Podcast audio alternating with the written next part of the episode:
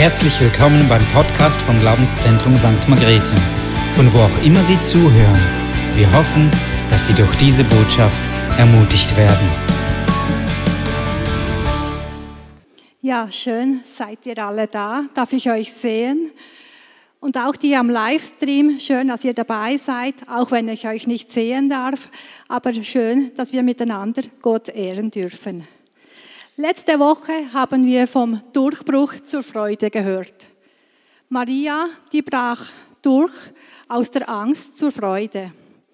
Josef, der brach aus der Bitterkeit durch zur Freude. Und die drei Weisen, die brachen durch aus ihrer Orientierungslosigkeit, die fanden den Messias.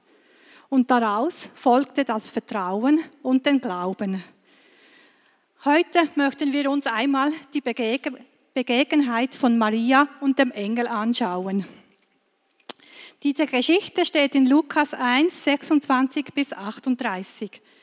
Als Elisabeth im sechsten Monat schwanger war, sandte Gott den Engel Gabriel zu einer unverheirateten jungen Frau, die in Nazareth, einer Stadt in Galiläa, wohnte. Sie hieß Maria und war mit Josef, einem Mann aus dem Hause Davids, verlobt. Maria war noch unberührt. Sei gegrüßt, dir ist eine hohe Gnade zuteil geworden, sagte Gabriel zu ihr, als er hereinkam. Der Herr ist mit dir. Maria erschrak zutiefst, als sie so angesprochen wurde und fragte sich, was dieser Gruß zu bedeuten habe. Da sagte der Engel zu ihr, du brauchst dich nicht zu fürchten, Maria, denn du hast Gnade bei Gott gefunden.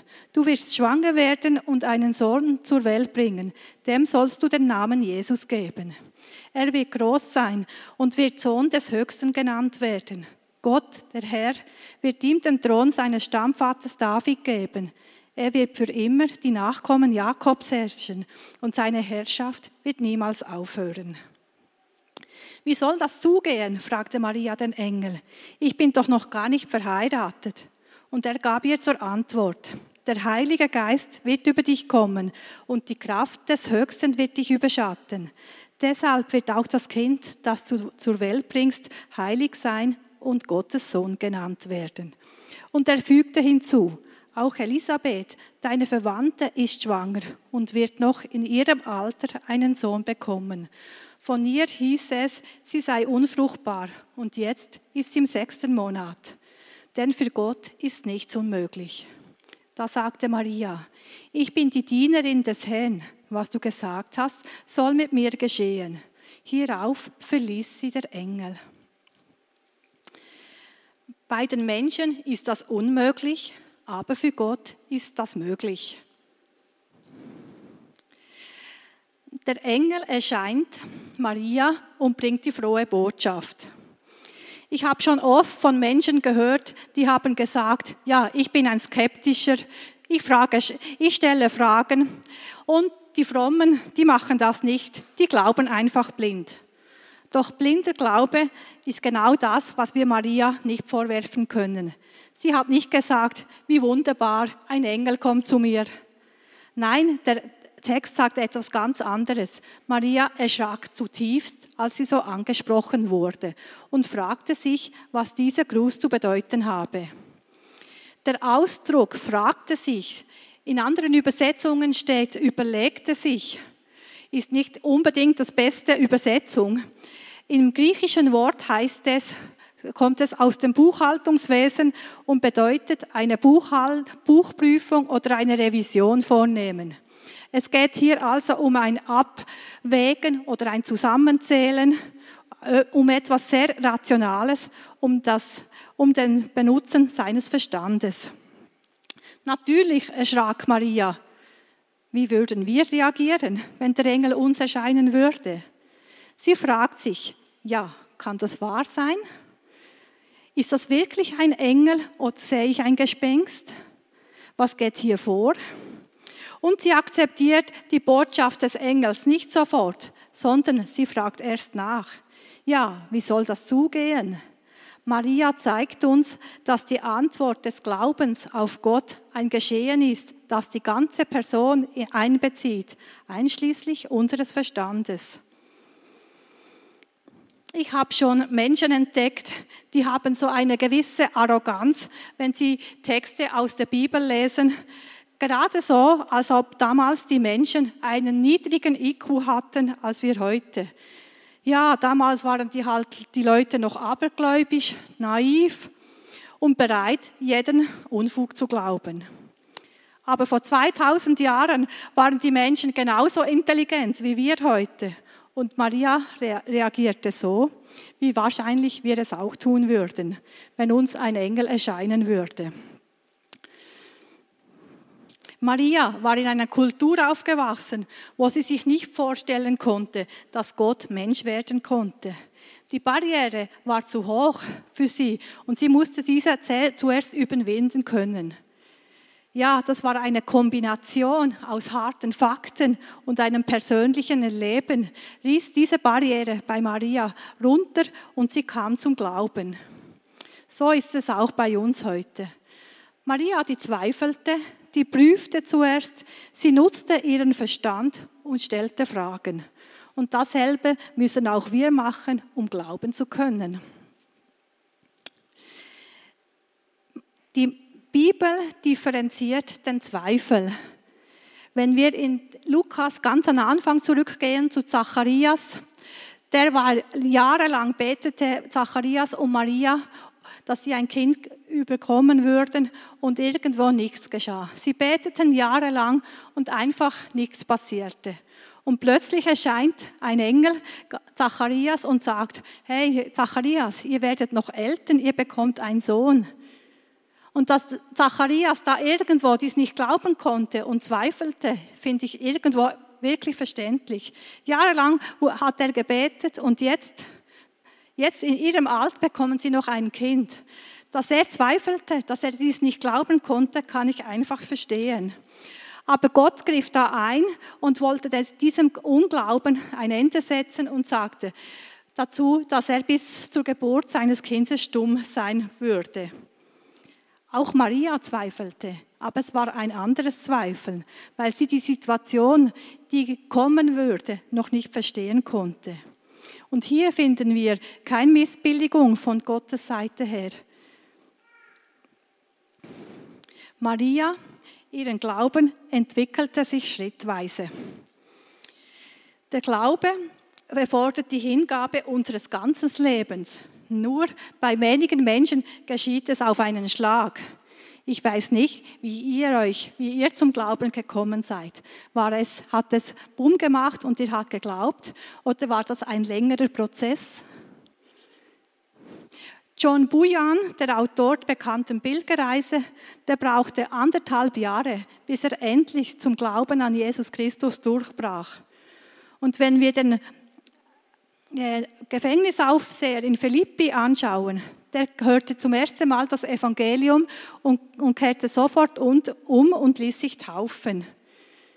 Man kann sagen, das eine ist gut und das andere ist gut. Jeder Mensch hat es anders. Ich wurde einmal gefragt, weißt du noch genau, an welchem Tag du dich bekehrt hast?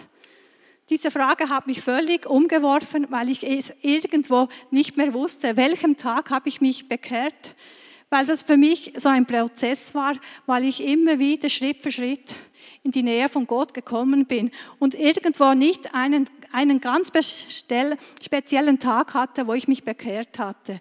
Und diese Frage hat mich umgeworfen und die Frau hat gesagt, ja, du musst einen Tag haben, wo du dich bekehrt hast. Und dann habe ich gefunden, die Bekehrung ist wichtig, ja, aber nicht wichtig an welchem Tag, sondern es ist einfach geschehen.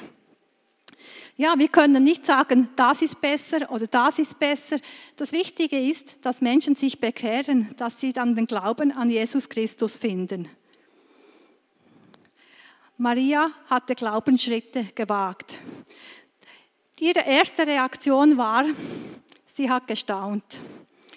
Sie hörte zum ersten Mal die Evangeliumsbotschaft und fragte dann noch, ja, wie soll das zugehen?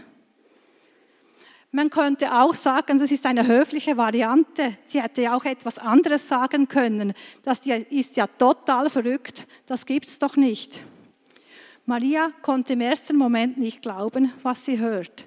Aber sie überreagiert nicht. Sie bricht das Gespräch nicht ab.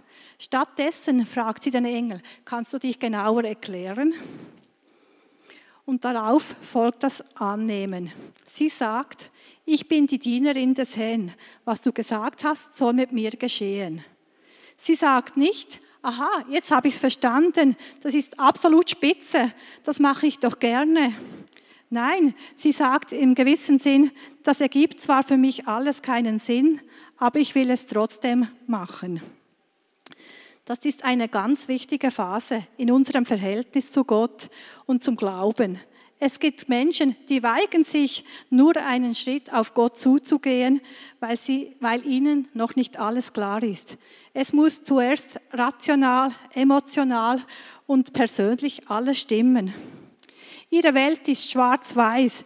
Es gibt entweder die totale Gottesbegeisterung oder buchstäblich nichts. Aber wir können es nur so machen wie Maria.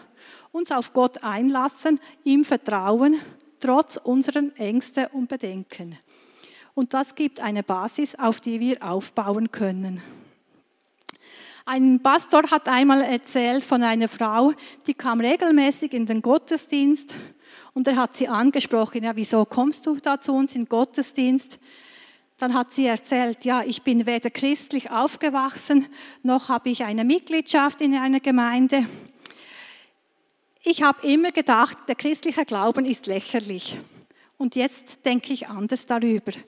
Ich habe erkannt, dass die Alternativen zwar weniger glaubwürdig sind, und es gibt eigentlich keinen vernünftigen Grund, warum ich nicht Christ werden sollte.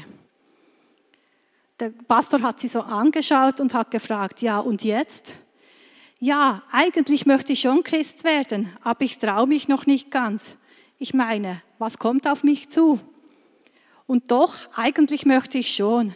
Ich weiß nur noch nicht, nur noch nicht richtig, wie ich es anfangen soll.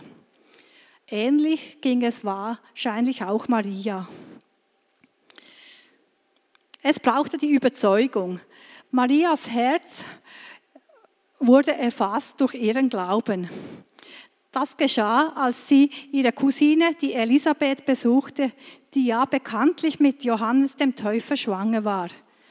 Elisabeth erkennt sofort durch den Heiligen Geist, dass Maria den Messias in sich trägt.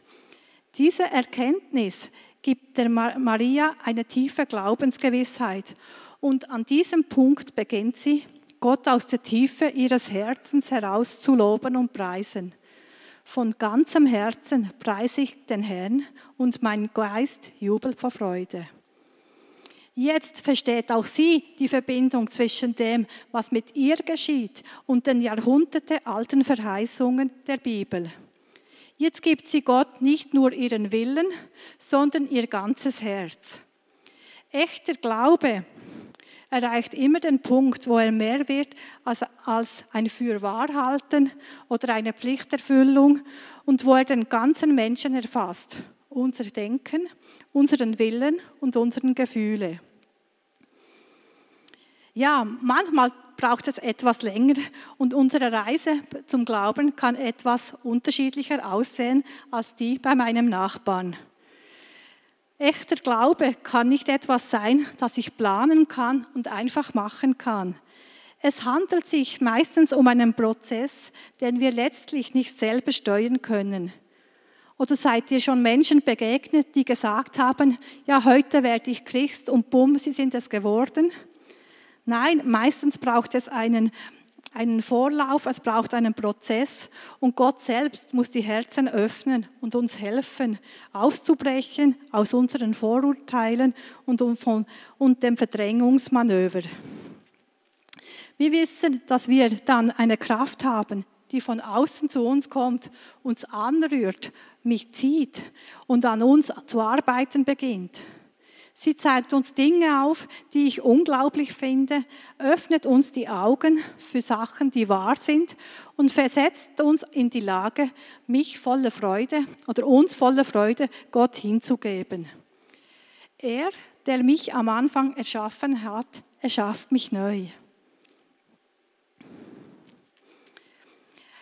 Marias Reaktion, die zeugt von ihrem Glauben. Maria singt, von ganzem Herzen preise ich den Herrn und mein Gott jubelt vor Freude, und mein Geist jubelt vor Freude über Gott, meinen Retter. Sie sagt nicht, das hier, was jetzt hier mir passiert, das könnte meinem Leben Mehrwert geben. Oder genau, das ist das, was ich brauche für mein Leben, damit ich meine Lebensziele erreiche. Maria, die hat nicht kalkuliert. Sie hat nicht abgewogen für das Für und Wider, um anschließend zu entscheiden, sondern ihr ganzer Mensch ist ergriffen worden von dem, was sie erfahren hat. Ihr Verstand ist überzeugt, ihre Gefühle überwältigt und ihr Wille sagt freudig Ja. Auch hier finden wir ein Staunen, das bei Maria, dass das ausgerechnet ihr passiert ist. Maria schaut in diesem Lied auch auf die Vergangenheit zurück, erinnert sich daran, dass an die uralten Verheißungen Gottes an Abraham und wie er, wie er sein Volk immer wieder erlöst hatte und befreite und Großes an ihm getan hat. Und jetzt, jetzt ist Gott zu ihr gekommen.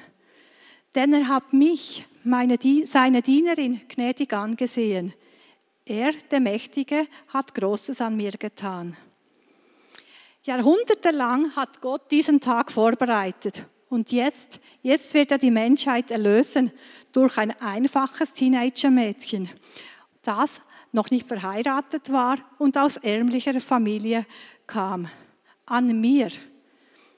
Wir spüren das freudige Staunen darüber, dass Gott ausgerechnet sie, die Maria, so segnet und ehrt.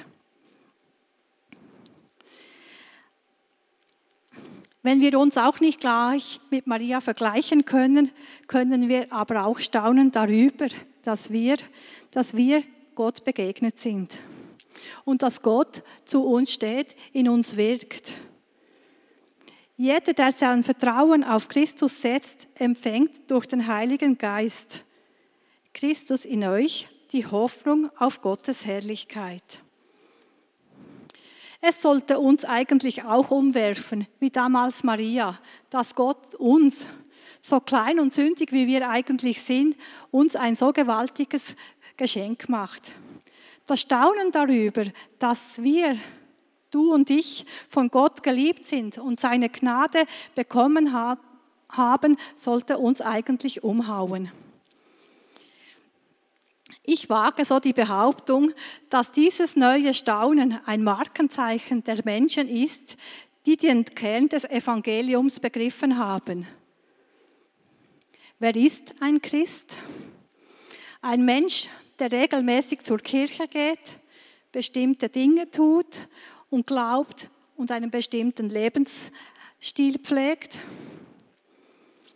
Wenn das alles ist, dann werden Sie nicht darüber staunen, dass Sie Christ sind. Und wenn dann noch jemand fragt, ja, sind Sie Christ? Fragen, sagen Sie, natürlich, es ist zwar oft anstrengend oder ziemlich anstrengend, aber ich mach's. Warum fragst du? Aus dieser Perspektive ist Christsein etwas, was ich tue und sollte daran etwas erstaunlich sein. Aber wenn Christsein Christsein darin besteht, dass jemand etwas für mich getan hat und etwas in mir tun, dann wird eine Überraschung und mein Staunen nicht aufhören. Ja, woher kommt das? Aus dem, was Jesus Christus für uns, für mich getan hat. Er ist gekommen, er hat uns erlöst. Wenn jemand dich fragt, bist du Christ? Was sagst du dann? Natürlich. Aber ist das wirklich so natürlich? Eigentlich sollten wir sagen, ja, das, ist, das bin ich und das ist ein Wunder. Ich bin ein Christ, wer hätte das gedacht? Gott hat mich als, kind, als sein Kind angenommen, ich gehöre ihm. Wie ihr das macht, weiß ich nicht, aber mir hat es aufgezeigt, wie schnell sage ich natürlich und bin mir gar nicht bewusst, was eigentlich dahinter steckt. Ja, es ist ein Wunder, dass Jesus uns angenommen hat, dass wir sein Kind sein dürfen. Kehren wir zurück zu Marias berühmter Antwort. Ich bin die Dienerin des Herrn. Was du gesagt hast, soll mit mir geschehen. Dies ist eine Gehorsamszusage, aus der wir sehr viel lernen können. Zunächst handelt es sich nicht um einen blinden Gehorsam, sondern um einen, der theologisch wohlbegründet ist. Hier gibt nicht jemand einfach nach, weil der andere stärker ist. Maria sagt nicht mit halb zusammengebissenen Zähnen, ja Gott, du hast alle Trümpfe in der Hand, da habe ich wohl keine andere Wahl. Mit dem Satz, ich bin die Dienerin des Herrn, gründet sie ihren Gehorsam auf die Realität, dass Gott Gott ist, unser Schöpfer und unser Retter. Und somit auf jedes Recht, dass wir ihm dienen. Wir haben nicht das Wissen, die Macht oder das Recht, ihm zu, vorzuschreiben, was er zu tun hat. Maria, die lieferte ihren Willen Gott aus. Ja, überlegen wir uns einmal, was heißt das überhaupt? Was wurde von Maria verlangt? In der damaligen Kultur war es sicher noch viel schwieriger als heute. Maria, das Teenager-Mädchen, würde also schwanger werden selbst war sie noch nicht verheiratet. Und Josef, was war mit Josef? Mit Josef. Selbst wenn sie, wenn sie geheiratet hätten, hat man die Leute sicher dann zusammengezählt. Ja, wartet mal, wann haben die geheiratet und jetzt ist schon bereits ein Kind da. So, so. Sie wusste, was auf sie zukommen könnte in, ihrer, in ihrem Dorf, in ihrem Heimatort. Die ganze Welt würde denken, dass sie entweder schon vor der Hochzeit mit Josef geschlafen hatte oder ihrem, Un, ihrem Verlobten untreu war. Sie wusste auch, was das für ihr Kind heißen würde. Und trotzdem sagte sie, ich bin die Dienerin des Herrn. Sie wusste, auf was sie sich einließ. Dies kann für mein Leben die in Schande bedeuten und wenn nicht noch viel schlimmer. Aber egal, was kommt, ich nehme es an. Maria, sie gehorcht. Mit dem Satz, ich bin die Dienerin des Herrn, sieht sie auch aus, ohne zu wissen, wo sie hinkommt. Jeder, der Christ wird, weiß auch nicht, was ihn alles erwartet. Das Gleiche war auch bei Abraham. Abraham war ausgezogen, wusste nicht, wohin es gehen, wohin es ging, aber er gehorchte und ging los. Man wird nicht dadurch Christ, dass man mit Gott verhandeln kann und das Beste aus sich herausholt, sondern dadurch, dass man vor Gott kapituliert. Ich gebe mein Leben an Gott ab. John Wesley drückt es in seinem berühmten Bundesgebet treffend aus. Ich gehöre nicht mehr mir, sondern dir. Stelle mich, wohin du willst, geselle mich, zu wem du willst. Lass mich wirken, lass mich dulden, brauche mich für dich oder stelle mich für dich beiseite. Erhöre mich für dich, erniedrige mich für dich. Lass mich erfüllt sein, lass mich leer sein. Lass mich alles haben, lass mich nichts haben.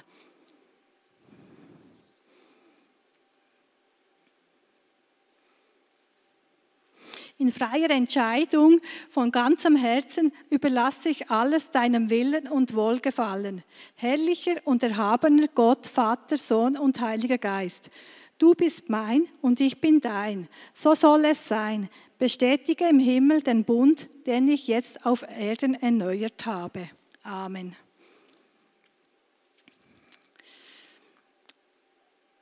Der nächste Punkt ist, wie wir in Marias Fußstapfen gehen können.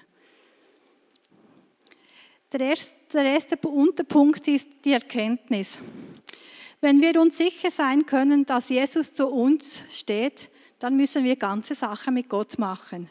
Jesus fragte seine Jünger einmal, ist unter euch ein Vater, der seinem Kind eine Schlange geben würde, wenn es ihn um einen Fisch bittet?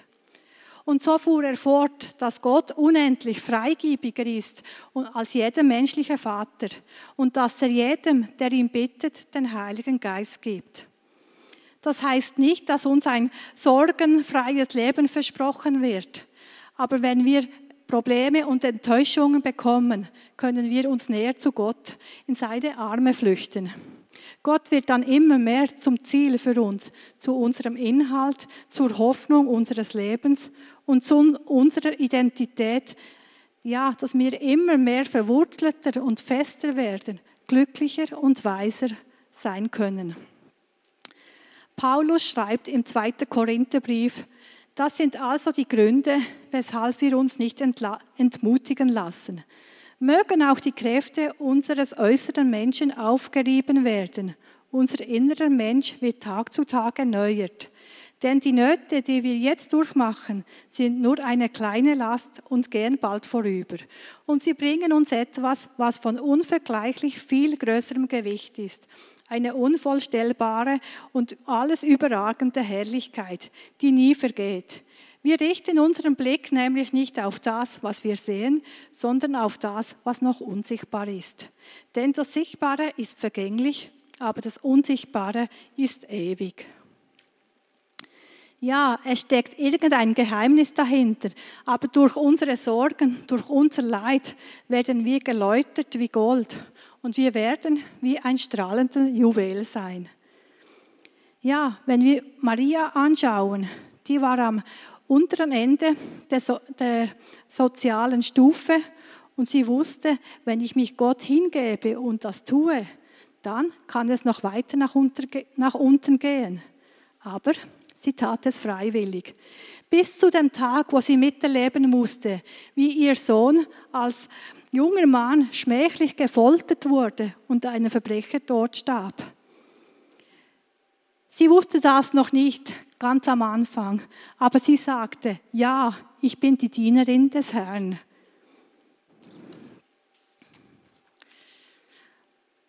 Maria ist, ein, ist für mich ein Riesenvorbild.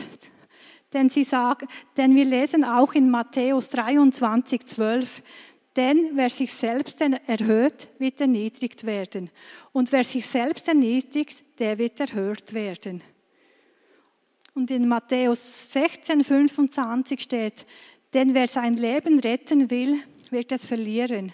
Wer aber sein Leben um meinetwillen verliert, wird es finden.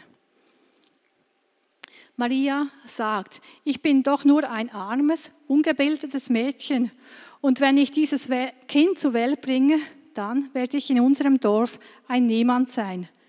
Und wie soll das gehen, damit die Welt erlöst wird? Und der Engel sagt dir ganz wörtlich, für Gott ist nichts unmöglich geben wir Gott eine Chance und unterschätzen ihn nicht, was er in uns und durch uns alles tun kann, wenn wir unser Leben in seine Hand geben. Eine christliche Autorin hat mal folgende Geschichte erzählt. Es gibt, der König ging durch eine Straße und sah einen Bettler. Der Bettler dachte, ja, der König, der gibt mir jetzt, oder? Aber der König kam zum Bettler und sagte, gib mir, was du hast. Der Bettler hat nur den Kopf geschüttelt und gedacht, ja, eigentlich sollte es ja umgekehrt sein. Und doch gab er dem König drei seiner Reiskörner. Der König ging weiter, weiter und der Bettler schüttelte am Abend seine Schüssel aus und fand unten drei Körner aus Gold. Da hat er den Kopf geschüttelt und gesagt, oh hätte ich doch dem König nur alles gegeben.